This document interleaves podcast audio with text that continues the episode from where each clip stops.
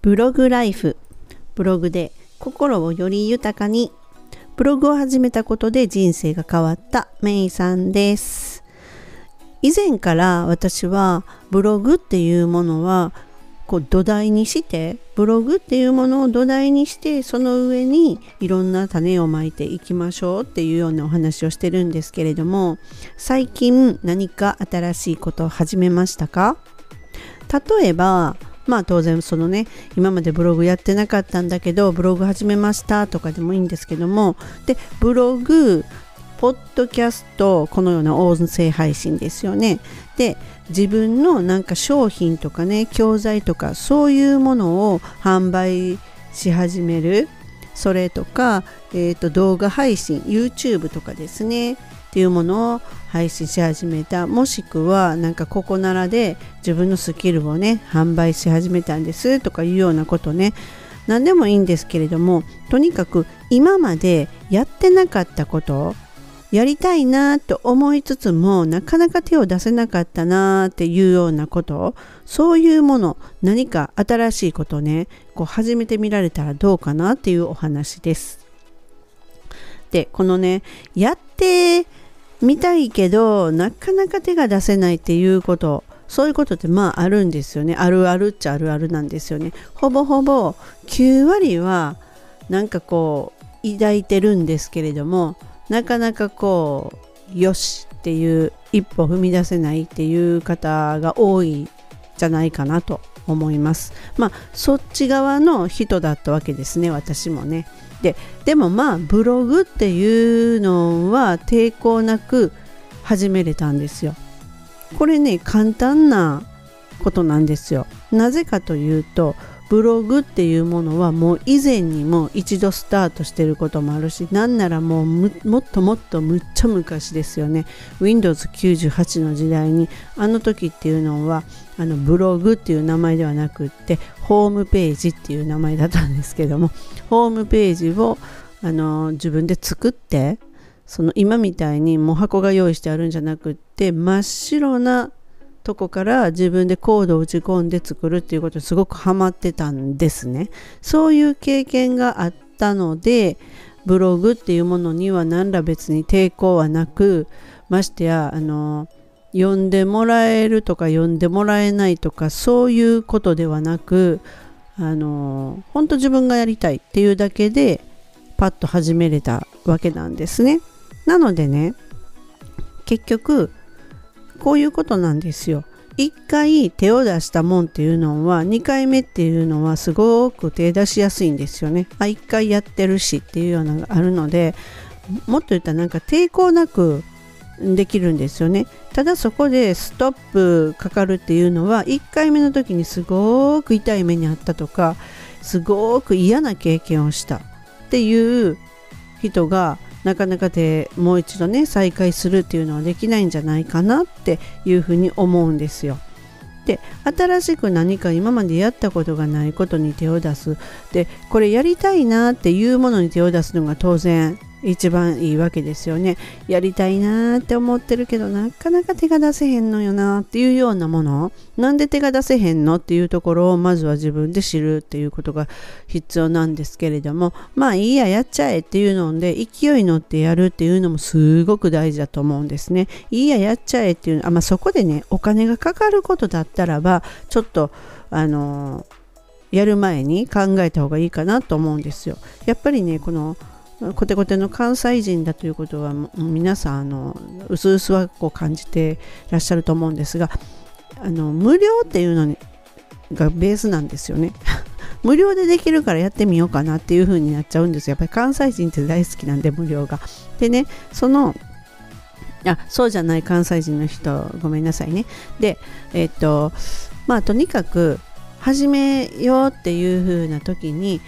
すっごい高額なお金がかかるんだっていうんだったらちょっとやめとけって私は思うんですけれどもまずはねやっぱりほぼほぼお金がスタートにお金がかからないものが多いんですよね。かかるとしたらインターネット代とかパソコンがいりますよとか、うん、そういう感じですよね。でそのアカウントを作ったりそこに自分を在籍させるのにっていうのにお金がかかるっていうのはほぼほぼないものが多いですね。でてかブログも無料でできるし、ポッドキャストも無料だし、っていうことですね。で、販売するのも私、ユーデミーで販売してますけれども、販売するにあたってお金っていうのはかからないですよね。うん、で、まあ YouTube も当然そうですよね。ということで、始めるのに対してお金は全くかからないんですよ。だからお金でこうストップかかってるっていうことはまずそこでなくなるじゃないですか。じゃあなんでできないのっていうところはやっぱりこう精神的なもの気持ちの問題っていうことになると思うんですね。でもこれほんとね一回手を出すとあなんや大したことないわっていう風な感じになるのがほぼほぼなんですよね。うん。でしかもねこの新しいことっていうのに手を出した出してみるっていうこと。ま、手を出すじゃちょっと言葉悪いですね。やってみるっていうことをねやったらばこれあのー、結構次も勢いがつくんですよね。あ新しいことなんや別にそんなにやるのになんでなんでこんなに躊躇してたんだろうっていうふうに思うと思うんですよ。うん、でまあ私もあるあるなんですがこれやるまでの話ですね。で次にやもややりだしたもののなんかこう乗ってこないっていうのはやっぱりそこっていうのはスキルの問題だと思うんですよ今度。手を出してみたけれどもなんかこうどうやんのこれっていうようなもう疑問符ばっかりが頭の中にぐるぐるぐるぐる回って解決してちょっとそこの出口が見つからないっていう状態そんな時はちょっとこう手を出したものの始めたものの進めないなっていうので挫折しそうになるっていうのはありますよね。なのでね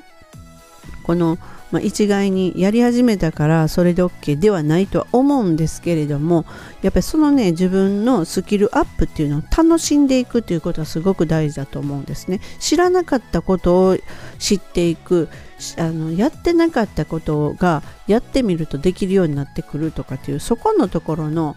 をあの自分でねすごい自分は成長していってるわ自分って変わっていけてるっていうようなこれも自分にね自分ラブでいったらいいと思うんですよ。でああ自分ってすごいってあやったらできるんだ